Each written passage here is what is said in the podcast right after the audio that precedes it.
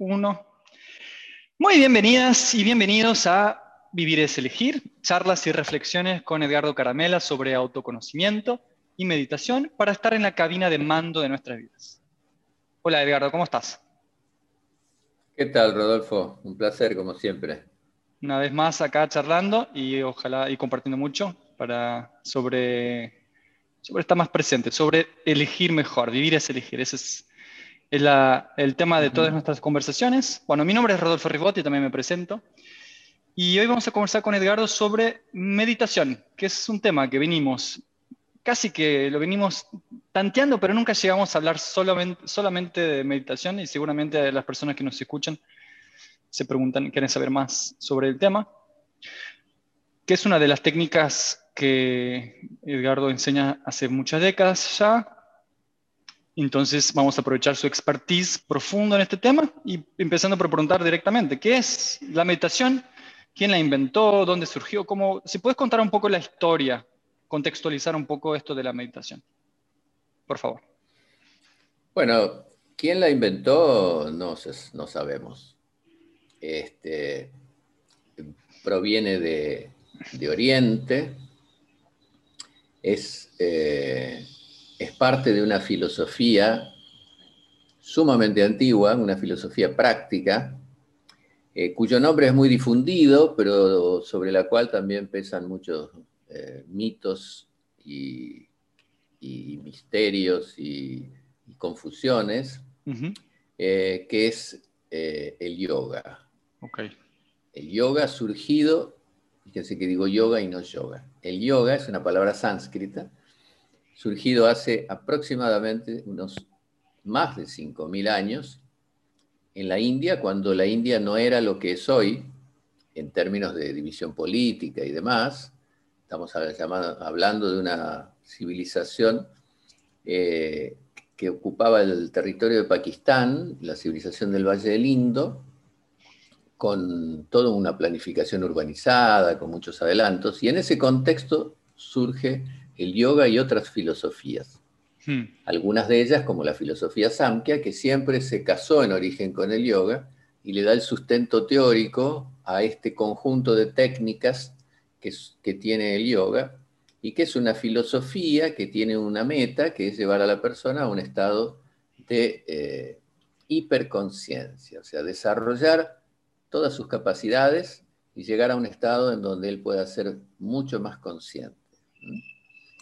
Eh, y la meditación es una de las técnicas que está en el conjunto de opciones técnicas que el yoga utiliza para llevar al, ser humano a un estado de más potencia, de más desarrollo, de más expansión de su conocimiento y su conciencia, y que no tiene teoría. Eso también es algo que confunde Occidente. Por eso se casa con otra filosofía en origen, que se llama Samkhya, que le da el sustento teórico. Surge en un contexto cultural donde no existía el misticismo, donde no había religiones institucionalizadas, y esto no lo digo yo, sino que lo pueden comprobar con autores que van desde, desde la historia hasta la arqueología, que han indagado profundamente, incluso con los propios monjes que después enseñaban este tipo de disciplina y que pedían por favor que sacaran del yoga todas las eh, suposiciones eh, místicas y demás, y que lo analizaran desde lo terrenal. Esta, esta, esta técnica llamada meditación eh, luego fue tomada por otras disciplinas, usada por otras disciplinas, como por ejemplo el budismo, que fue una... Y estoy hablando del budismo secular, no del budismo como religión. Cuando Buda eh, fue eh, iluminado o, generó ese movimiento filosófico, él pedía que no hicieran con él una religión, pero después terminó ocurriendo que sí. Entonces, eh, tomaron esa técnica, no nos olvidemos que Buda era hindú, tomó esa técnica del yoga y obviamente le, dio algunas características propias de su sistema. Así fue como después el lamaísmo posterior al budismo tomó eso del budismo y lo utilizó. Y así fue, fue en, las artes marciales. En algunas religiones se tomó eh, la meditación como un componente más para utilizar. O sea que se fue eh, expandiendo por el mundo, luego vino Occidente, Occidente importó la meditación y, e importó el yoga también, y acá sufrió una serie de procesos de eh, cambio de su origen, digamos, de sus valores originales. Se la cristianizó, se entendió que era algo más terapéutico, se entendió que era eh, algo ligado a, cuestiones más religiosas o místicas.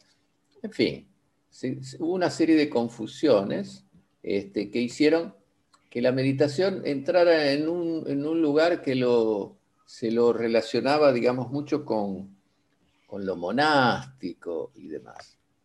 Eh, eso hizo que estuviese reservada o guardada en ciertos lugares y para determinadas personas. No era algo demasiado atractivo para la mayoría.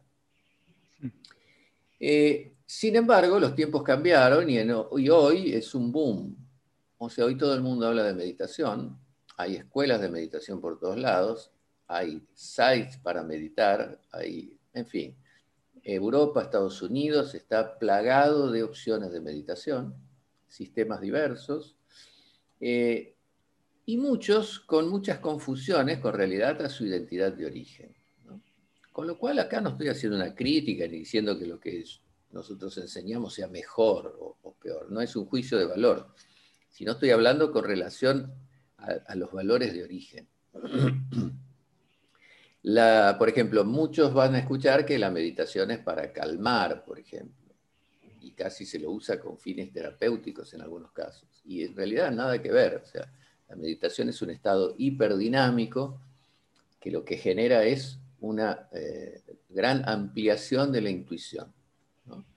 Lo que trae más certezas, lo que trae la posibilidad de una expansión sería como una inteligencia expandida cuando se está en el estado de meditación. Ahora ahí es donde empiezan una, serie de, cuestiones que es bueno aclarar para eliminar algunas de estas confusiones.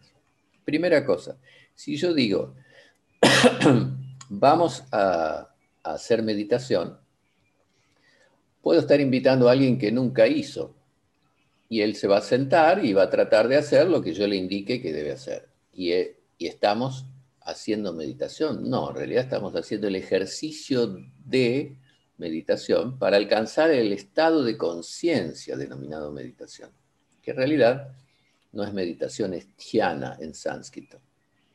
Entonces, ahí ya se parte de, un, de una confusión, porque recibe el mismo nombre, el ejercicio de intentar, como también el estado alcanzado que propone, se propone por medio de esa ejercitación.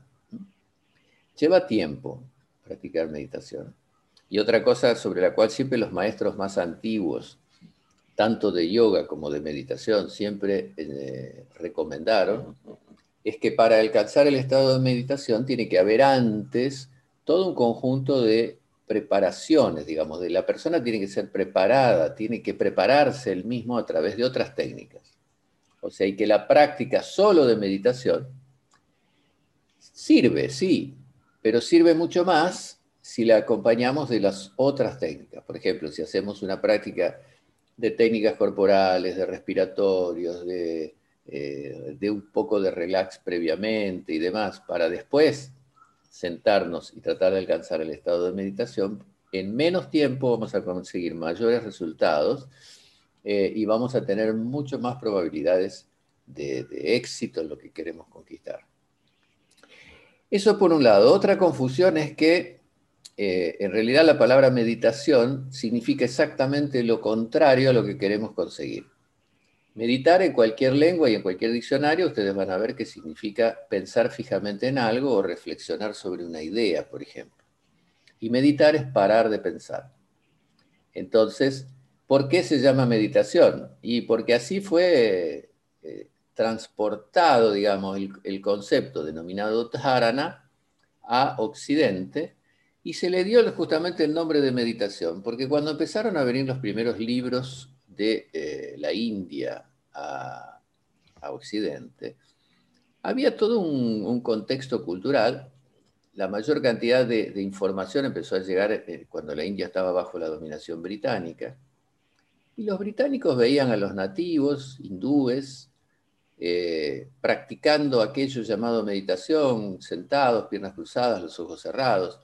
¿Y qué empezaron a pensar que hacían? Y está meditando, está meditando en la luna, está meditando, o sea, incluso con un sentido peyorativo, casi despectivo, porque no estaba produciendo. ¿Qué hace esa persona sentada ahí perdiendo tiempo en lugar de estar haciendo algo productivo? Eh, y, haciendo algo con su vida, muchas veces personas pobres. Todo eso, eh, ese envoltorio cultural se importó y bueno, y aquí se asoció o se tradujo, bueno, también se tradujo al inglés primero, ¿no? Meditation fue la, traducción eh, de ese ejercicio, de esa técnica, de esa costumbre tan presente en la cultura de ese pueblo y que tenía una antigüedad milenaria. Bueno, es así que entonces, ¿por qué seguimos llamando meditación? Porque así se impuso y sería muy difícil cambiar eso. Podríamos decir que es un ejercicio de contemplación, estaría un poquito más cerca de la realidad, porque uno para... ¿Qué hacemos cuando queremos meditar? Primero tenemos que concentrarnos mucho un paso más atrás, tenemos que hacer lo que se llama pratyahara, que es abstraerse de los sentidos, porque si uno está llevado por los sentidos, no podemos estar concentrados en una cosa. Entonces, después de que logramos tratar de aquietar un poco todo aquello que nos dispersa exteriormente, vamos a tratar de concentrarnos solo sobre un elemento. Y así es el ejercicio. Elijo un elemento y me concentro sobre ese y llega un punto donde pierdo mi concentración y vuelvo a concentrarme sobre eso. Ese es uno de los primeros niveles de práctica. Y voy a insistir, voy a insistir, voy a insistir, voy a insistir, voy a insistir, voy a insistir mucho, mucho, mucho, con disciplina, con cierto rigor, en términos de que sea siempre a la misma hora, si es posible siempre en el mismo lugar, que sea todos los días, incluso sábados y domingos. Todo esto si queremos avanzar en serio. Eh, y con, con ese sistema y con esa práctica llega un punto donde la mente, por estar tan concentrada solo en una cosa, sufre como un proceso de saturación, es como que se cansa, se aburre, y la mente es como un nene que quiere divertirse, quiere correr, salir, ir a jugar, como un caballito que uno ve en el campo que va atrás de las mariposas y después corre atrás de otra cosa y se, divierte y después descansa un poco. Bueno, la mente es así y no quiere, siguiendo con el ejemplo del caballito, no quiere ser domada, se resiste a ser domada, o por lo tanto es naturalmente anárquica. Si uno a cualquiera de los que esté escuchando, yo les propongo que cierren los ojos y no piensen en nada, no piensen en nada, no piensen en nada, va a haber miles de ideas, pensamientos, y la persona va a decir, ¿por qué me llegan estas ideas y pensamientos que yo ni siquiera quiero, ni me acuerdo por qué, ni tienen a veces sentido? Y si le digo que no piensen en nada y que no piensen en una cosa determinada, por ejemplo, en una flor, una rosa, todos después me van a decir, bueno, pero si no me hubieses mencionado la rosa, no hubiese pensado en ella. O sea que ahí descubrimos que también, además de anárquica y de querer fugarse todo el tiempo detrás de los estímulos, eh, además de eso es fácil de condicionar. Y todos estamos muy condicionados traemos un montón de condicionamientos que la meditación nos permitirá cambiar si queremos. Descubrir que existen, sacar ese que consideremos para nosotros negativo, que no nos gusta, y poner otro que consideramos positivo, mejor. Es nada más que ejercicio. La meditación es ejercitación pura, es como aprender a jugar al ajedrez o hacer cualquier o tocar un instrumento musical. O sea, requiere horas y horas y horas y horas. Cada vez se irá mejorando, se irá mejorando.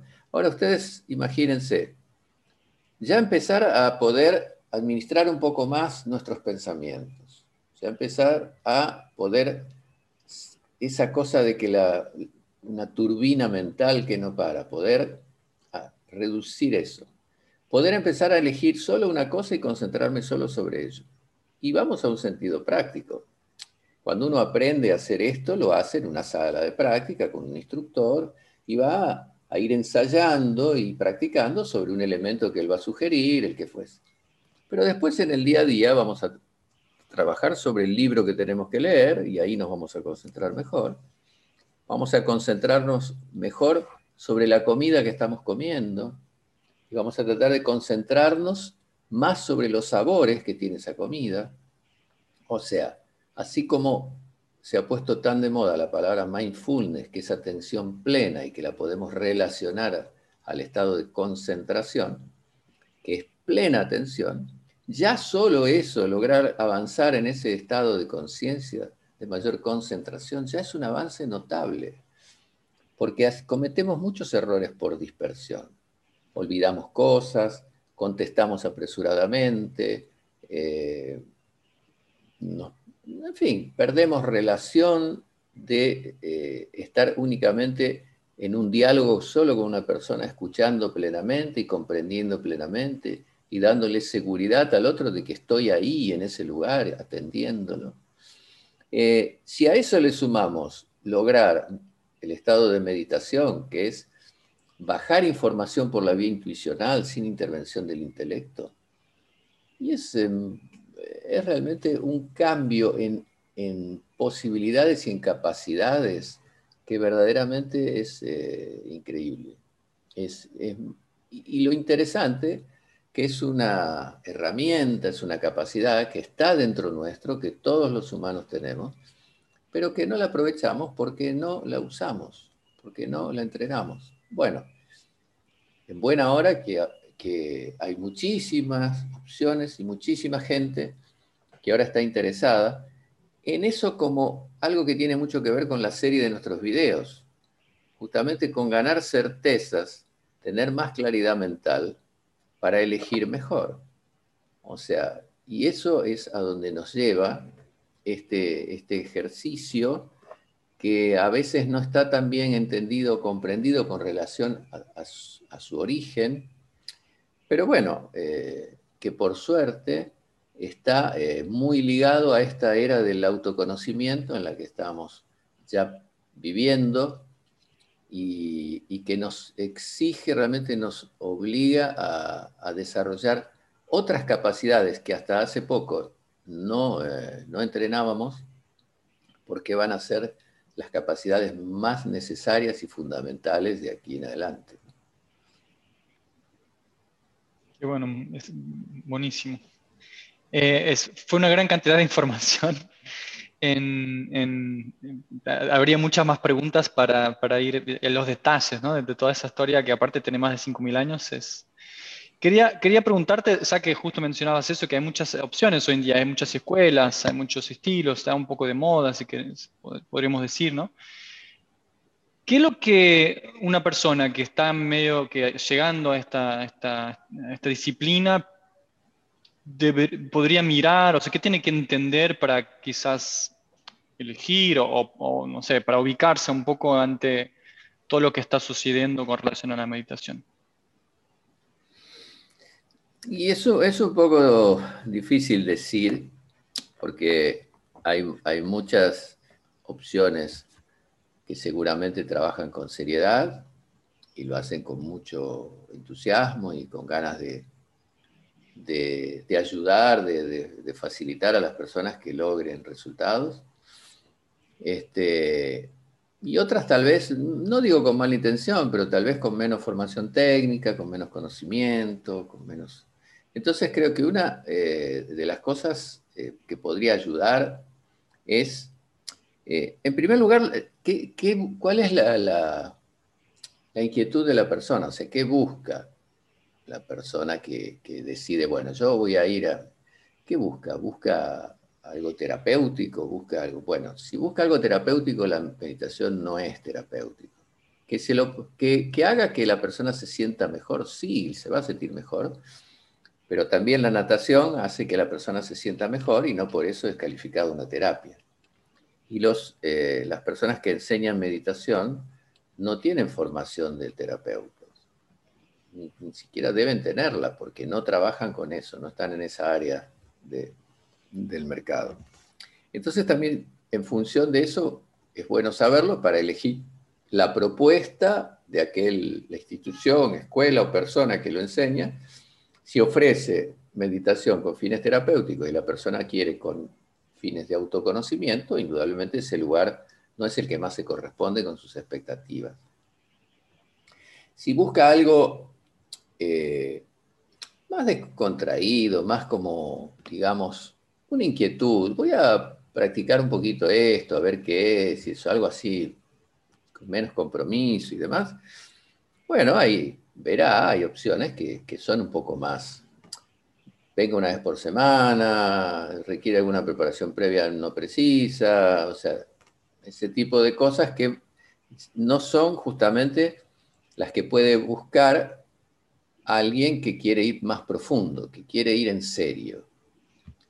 Si quiere ir en serio, tiene que saber que tiene que entrar a una escuela que tenga buena formación técnica, que las personas que enseñan estén calificadas en base a su formación técnica, que hayan estudiado en una entidad reconocida.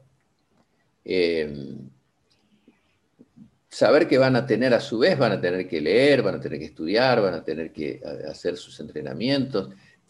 Es una escuela, que entren a una escuela donde le da un, un acompañamiento y va a tener que cumplir sus entrenamientos diarios, y es, porque si no es perder el tiempo.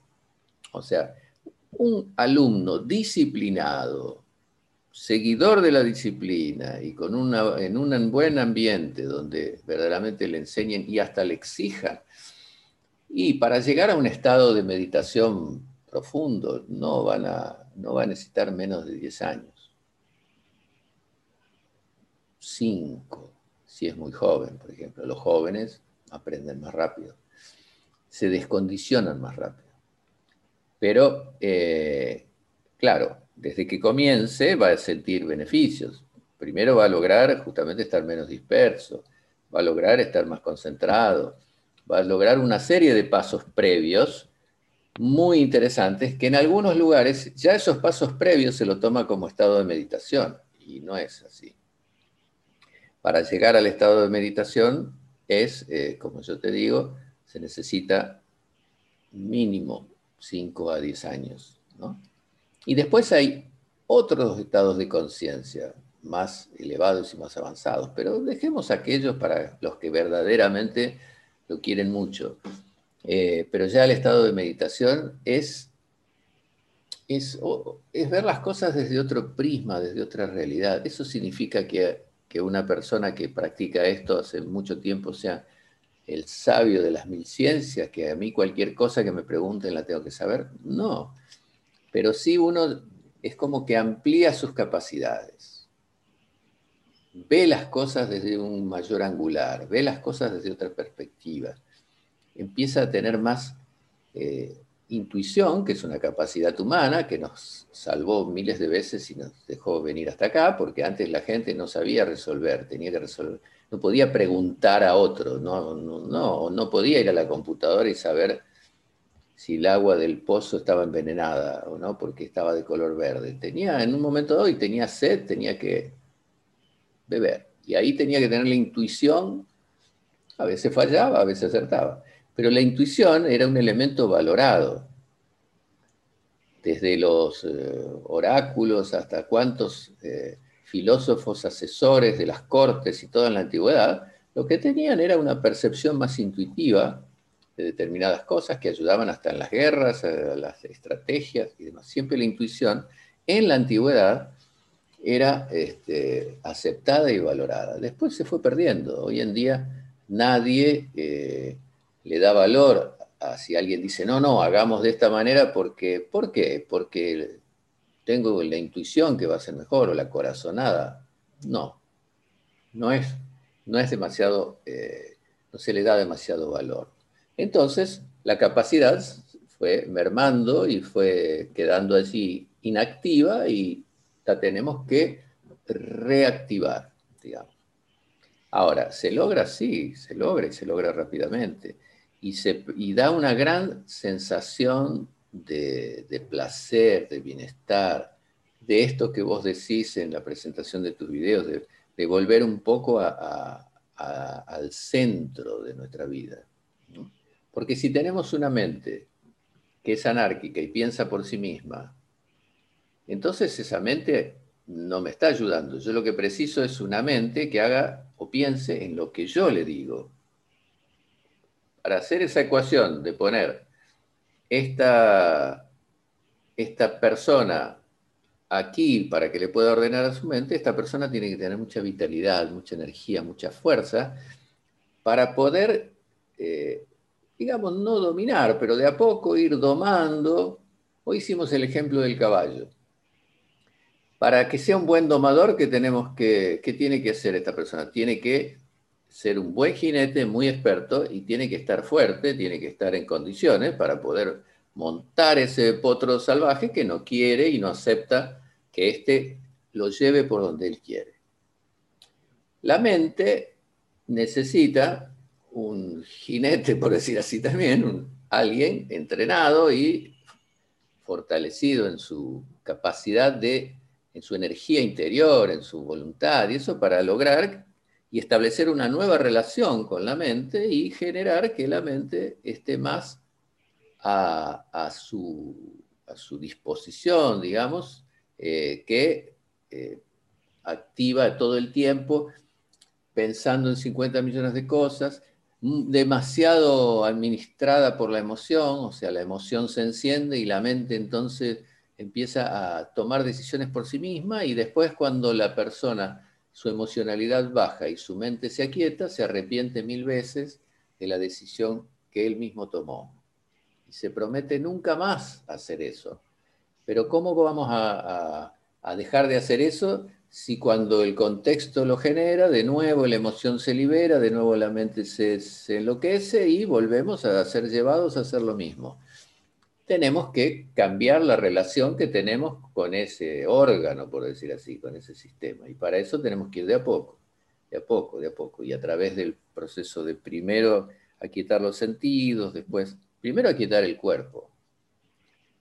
Para poder meditar tenemos que estar sentados en una posición cómoda y que no haya dolores en el cuerpo, porque si a los cinco minutos que estoy sentado empieza a dolerme la espalda, voy a concentrarme en la espalda y no en lo que debo concentrarme después de haber logrado estar cómodo, voy a tratar de que los sentidos no me dispersen tanto, para eso voy a tratar de aquietarlos, y después voy a concentrarme sobre algo. Si nosotros, yo siempre hago este ejemplo, si yo estoy hablando y supongamos de que vos y los que escuchen después les parece interesante lo que estoy diciendo, pero en el ambiente en el que ustedes están aparece un sabroso aroma de torta de chocolate que se está horneando, toda nuestra atención se va para la torta y dejan de atender lo que estamos atendiendo. Porque esto sea poco interesante, no, porque eso impregna nuestros sentidos y nos hace ir hacia donde esos sentidos me están llamando. Entonces, aquietar los sentidos, después de aquietar los sentidos, vamos a concentrarnos mucho en algo y después de que logremos concentrarnos mucho en algo, ahí estaremos acercándonos al estado de conciencia de meditación.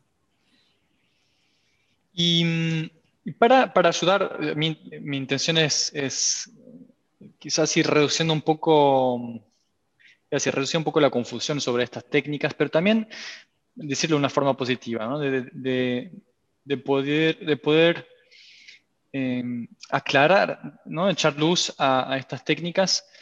Em, existen muchas técnicas para que una persona se pueda concentrar, digamos.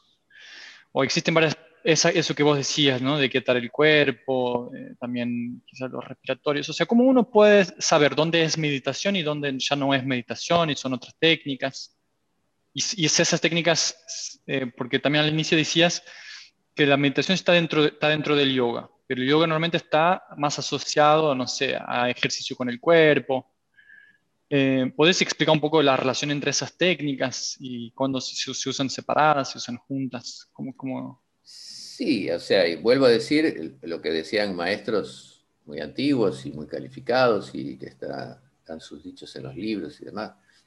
Eh, la, la práctica que más da frutos es la práctica integral. O sea que entendemos que somos un montón de cosas.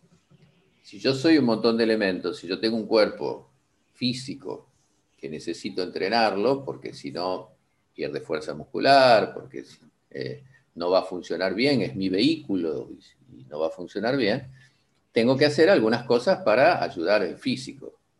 Y si todo depende del intercambio gaseoso y de la, de la energía que produce la respiración y demás, tengo que entonces, y no puedo vivir más de dos minutos eh, sin aire, o tres como máximo, entonces, y todos mis sentidos se alteran si justamente tengo una respiración deficiente, o si me están ahogando, no puedo pensar eh, claramente ni nada, voy entonces a utilizar algunos ejercicios respiratorios.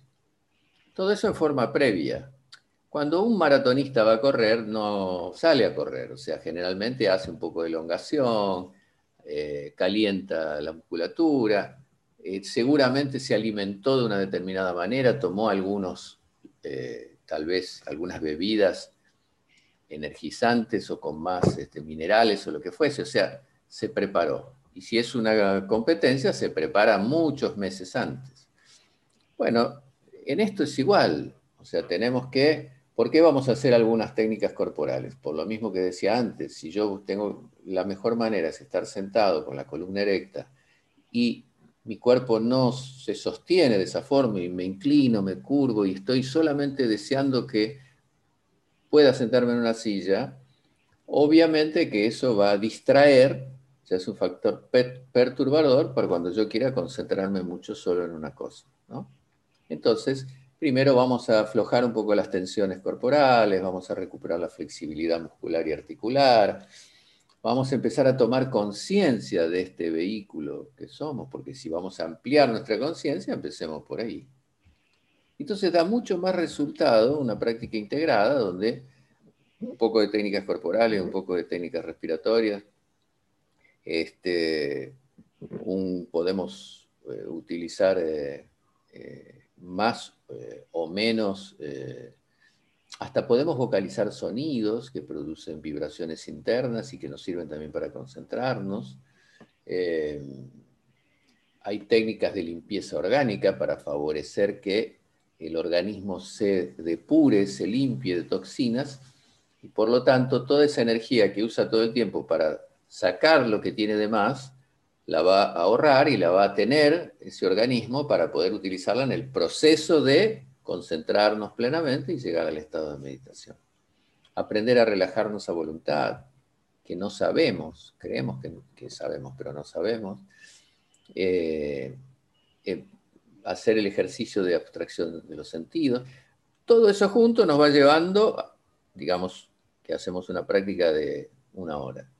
Bueno, usamos 30, 40 minutos de esos trabajos previos y después usamos los 20 minutos restantes para focalizar en lo que verdaderamente queremos. ¿Está mal hacer solamente, aisladamente meditación? No, y lo vamos a recomendar que lo hagan, sin olvidar de hacer lo otro también. Si uno quiere optimizar y acelerar los tiempos. Ahora, si alguien solamente quiere sentarse e intentar meditar desde cero y no hacer otra cosa, Está bien, pero va a tener mucho menos resultados, va a ser mucho menos placentero y, eh, y le va a costar mucho más tiempo.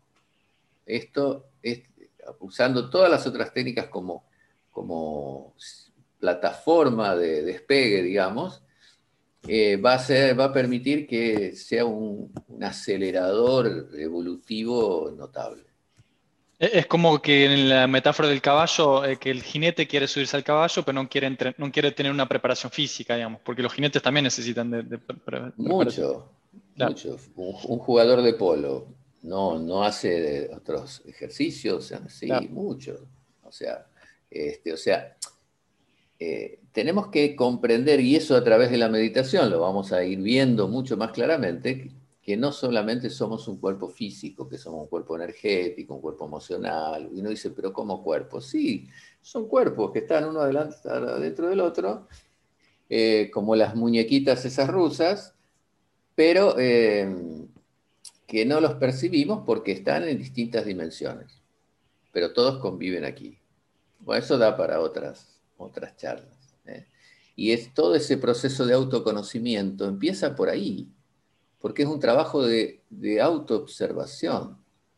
Entonces, por ejemplo, si yo ahora estoy sentado y ya tengo adiestrado, ya ahí te sentaste mejor, cuando yo dije estoy sentado. Eh, y ya tengo instalado el dispositivo de la autoobservación, automáticamente voy a darme cuenta que mi columna no está bien colocada, que mi cuello no está bien, o sea, automáticamente por un condicionamiento positivo. Entonces, uno empieza, imagínense si uno se observa, si tiene la capacidad, no desde un lado neurótico, sino agradable y para mejorar, para superarnos. Todo lo que hacemos estamos observándonos y después podemos analizar, a ver, ¿cómo hice eso? ¿Cómo le respondí a aquella persona? ¿Cómo me conduje en tal situación? ¿Cómo hice este ejercicio? Y ahora voy entonces a mejorar algunas cositas para que la próxima vez haga eso mucho mejor. Pero no voy a estar satisfecho porque de nuevo la autoobservación me va a decir, no, pero podrías ajustar un poquito acá, podrías ajustar un poquito allá. Y seguramente voy a mejorar un poco más. Entonces es un proceso de superación personal que nunca acaba. ¿Y qué es lo que, eh, lo que queremos lograr? O sea, es como un compromiso con la vida, o sea, superarnos, mejorar, ser cada vez mejores, ser cada vez, eh, tener más conocimientos, cada vez conocernos más nosotros, cada vez relacionarnos mejor con la gente y con el mundo. Y eso no viene solo, eso viene si uno lo va, eh, se va observando a sí mismo y recibe información y enseñanzas. Por eso, cuando uno entra a disciplinas como la meditación, por ejemplo, es bueno entrar en una escuela, en un lugar que tengan, eh, que lo traten a uno como alumno, que sea verdaderamente escuela y no que uno se sienta cliente, que es otra relación, o sea, que la gente que está ahí tenga la vocación de enseñar para que eso que está aprendiendo sea patrimonio de él. O sea, y lo pueda usar después solo. Porque la, intención de las buenas escuelas de estas disciplinas es que la gente aprenda, practique con ellos y después tenga la capacidad de ser autosuficiente. Porque esas herramientas las vamos a poner en el día a día, las vamos a poner en el trabajo, las vamos a poner en las relaciones afectivas, las vamos a poner en donde sea, en cualquier momento que lo necesitemos. Y eh, justo porque estás hablando de, En este punto me hiciste acordar que hay muchas personas, no sé cuántas personas, pero seguramente muchos miles de personas. No sé si alguna de los que nos está escuchando, pero hay personas que, practican con apps de celular. Viste que bajan una app y practican eso. Eh, no, no conozco, en verdad, no, podría haber averiguado, pero no averigué, no me, no me, no me acordé. Pero imagino que sea algún ejercicio, no sé, algo no, me imagino cómo sería eso, pero ¿qué, qué, podrías decir sobre una, práctica de meditación? No, sé si alguna pienso Que, pienso que ayuda, pienso que hoy vivimos en un mundo que la tecnología en cierta forma nos está salvando. Si no lo hubiésemos tenido en esta, en esta pandemia y eso, imagínate cómo estaríamos. No estaríamos hablando, no nos veríamos nunca. Eh, estos aplicativos, estas apps que se utilizan, tienen muy buena intención y son un llamador de atención para que la persona, para que diga, ah, bueno, ahora sonó mi, mi alarma y voy a ponerme a hacer eso. O sea que, como estas son cosas que, uno aprende las herramientas y después lo que tiene que hacer es entrenarlas consigo mismo, son totalmente válidas. Estoy totalmente a favor. Nosotros damos clases a muchas eh, personas vía online y no difiere mucho eso que, Pero en ese caso no tendrías un, digamos, un, profesor eh, que, no sé, que te corrija, no sé si... No, es verdad, o sea, siempre la presencia de aquel que te, te enseña, pero bueno, hay aplicativos que tienen eh, como tutoriales, que tienen explicaciones, que tienen eh, si puede, tal. No todas, por eso yo hablé del formato en escuelas, porque las escuelas generalmente tienen un seguimiento. del, alumno, incluso online. Se habla, se charla, se los llama, se les pregunta cómo va. Eh, entonces hay como una relación allí, no de control, sino de, ayuda. Acompañamiento. Son personas, claro, son personas que están aprendiendo algo que no sabían y entonces aquel que sabe las va guiando, las va enseñando, les va haciendo observaciones, ya sea técnicas o no, va respondiendo sus dudas, sus preguntas. Entonces, eh, eso es un poco más, más fecundo, digamos, ¿no? Ahora, se pueden combinar las dos cosas, y si alguien no tiene la eh, otra segunda posibilidad, bueno, eso es, es, bueno como para comenzar. Muchas veces llega gente y dice, ah, pero yo practico con el libro de fulano desde hace cinco años, o con eh, el aplicativo tal desde hace un tiempo. Bueno, pero sintió que se agotó eso y necesita más. Y entonces busca una escuela, un lugar donde haya un, un método, por eso nosotros somos The Rose Method, un método, un sistema que va a utilizar todos los recursos posibles, desde las técnicas respetando sus valores de origen, hasta todo un entrenamiento conceptual eh, sobre alimentación, sobre refinamiento, sobre nociones de, de urbanidad, o sea, de cómo relacionarse mejor con los otros, de ser más respetuosos de los espacios de los otros, en fin, todo eso hace a la persona, todo eso hace al ser humano. Lo que busca este sistema, hablo del nuestro ahora, es que la persona se enriquezca, mejore y tenga mejores resultados en su vida profesional, afectiva, personal, lo que fuese. O sea, ese es un punto que me parece que, hay que subrayar, que, que a, pesar de que la técnica de meditación em, sea algo que, hacemos no tiene una complejidad así extraordinaria en la técnica en sí mismo, pero todo lo que, somos una persona, eh, como las personas son todo un sistema complejo que incluye la parte física, la parte emocional, la parte incluso social, para, para, para alcanzar un estado eh, de, de conciencia como el de meditación, todo eso es, eh, digamos, incluso como la metáfora del jinete que vos decías, ¿no? Como que todo eso son, son, eso ayuda. Claro. Colabora, ayuda y también no hay que olvidarse que una persona porque haga una hora de meditación por día es un santo. No. O sea, va a tener que eh, relacionarse con otras personas, va a tener que por eso, por ejemplo, una cosa, una posición de nuestra escuela es que para mejorar en esto eh, no es necesario aislarse, no es necesario irse a una montaña y vivir solo 30 años. Quien quiere hacerlo, que lo haga, pero y hacer votos de pobreza, no, no es necesario, porque verdaderamente lo que nosotros necesitamos es aprender esto para tratar de ser mejores cada día, para ser solidarios, para, para ser eh, buenos seres humanos, para ser eh, fuertes y sensibles a la vez.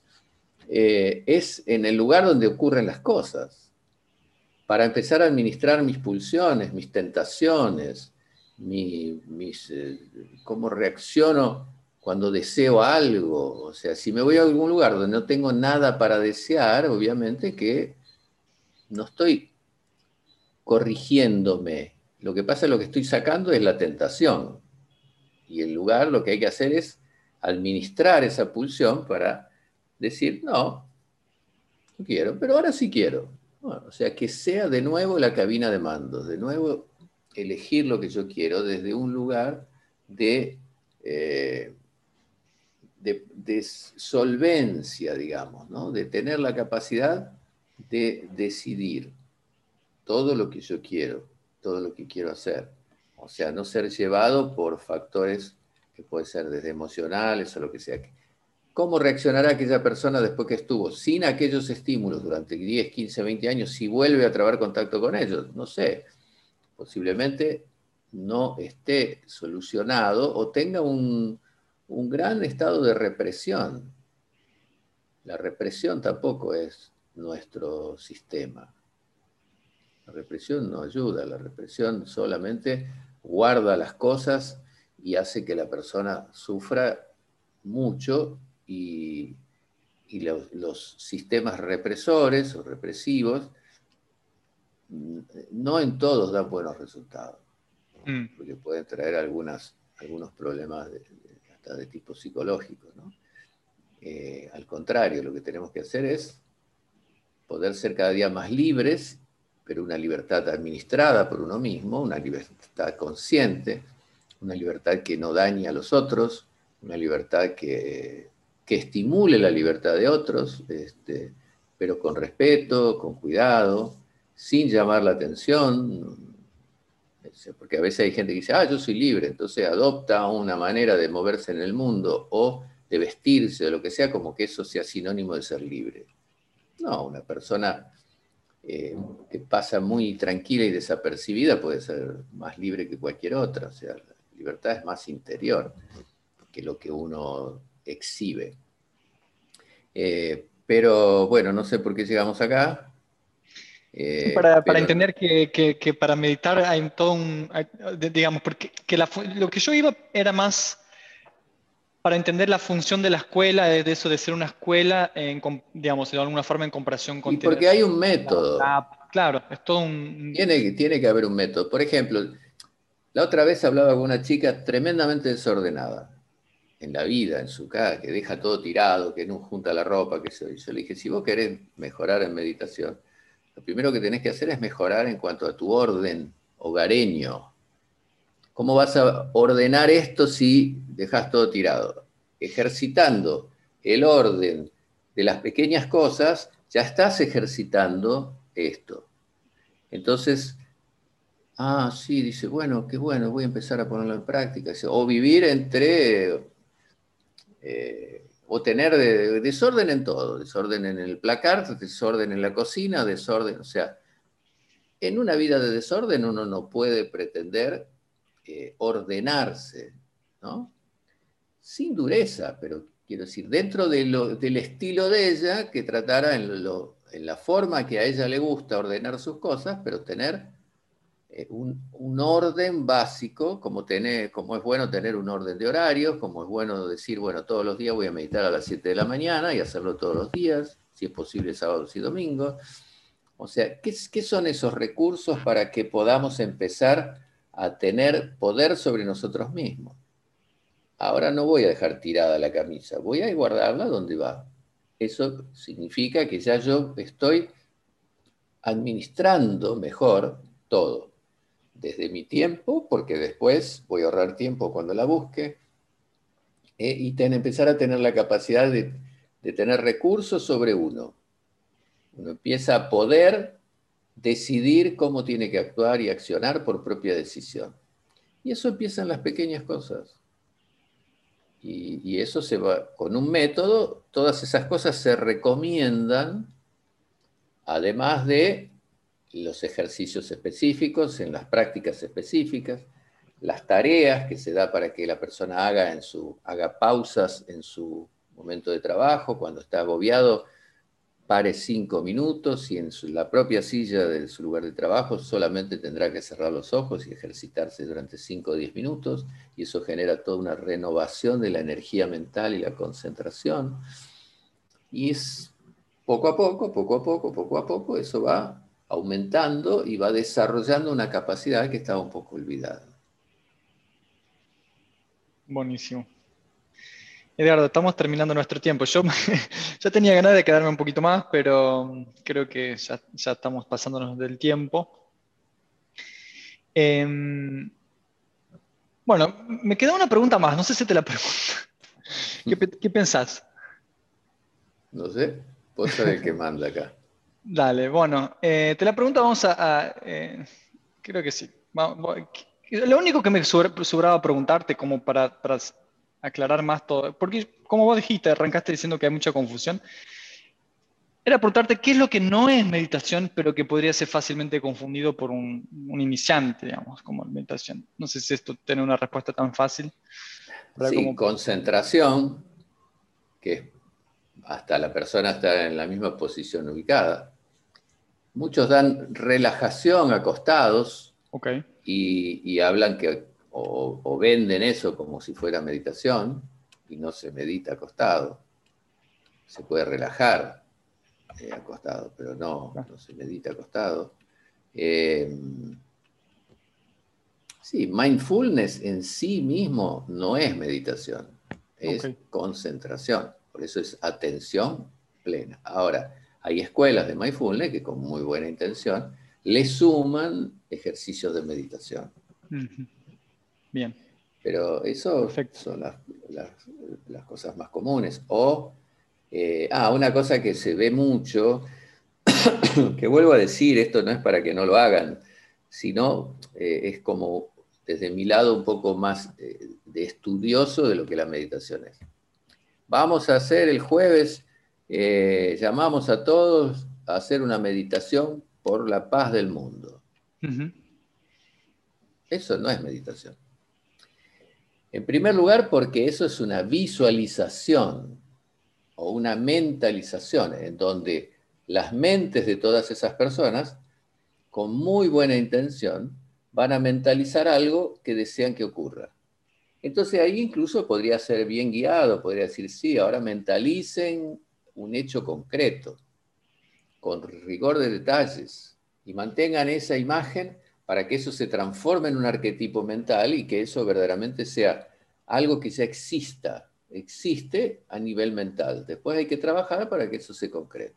No solamente juntarse las manos en un parque al día del sol y decir, ah, bueno, ahora mentalizamos que tal cosa. Eh, eh, hacemos la meditación porque no haya más femicidios. Bueno, es una buena intención, muy buena. Pero eso no es meditación. Meditación, vuelvo a decir, es parar de pensar. O sea, detener la inestabilidad de los pensamientos y acceder a un estado de, de intuición extendida en el tiempo. Por eso, dhyana, que es la palabra sánscrita para meditación, significaría intuición lineal, un flash de intuición que todo el mundo tiene cotidianamente, se acuerda de algo, se, recibe alguna información de la cual no tenía demasiado conocimiento y que eso se extienda en una línea de tiempo, ¿no? Ese tiempo, el tiempo de ese estado de conciencia. Entonces, una, un estado eh, de intuición lineal, porque es si con un flash intuicional que es imposible de definir por la velocidad que tiene, es tan eh, sutil así, recibo, me acuerdo de una persona y a los pocos días me viene a visitar. Ah, tuve una intuición.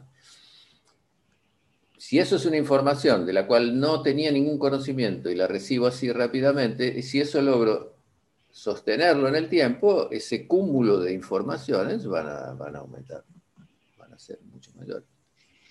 Entonces, eh, esas son, son situaciones donde puede haber confusiones en el uso de la palabra meditación. Perfecto. Ahora sí terminé todas mis preguntas.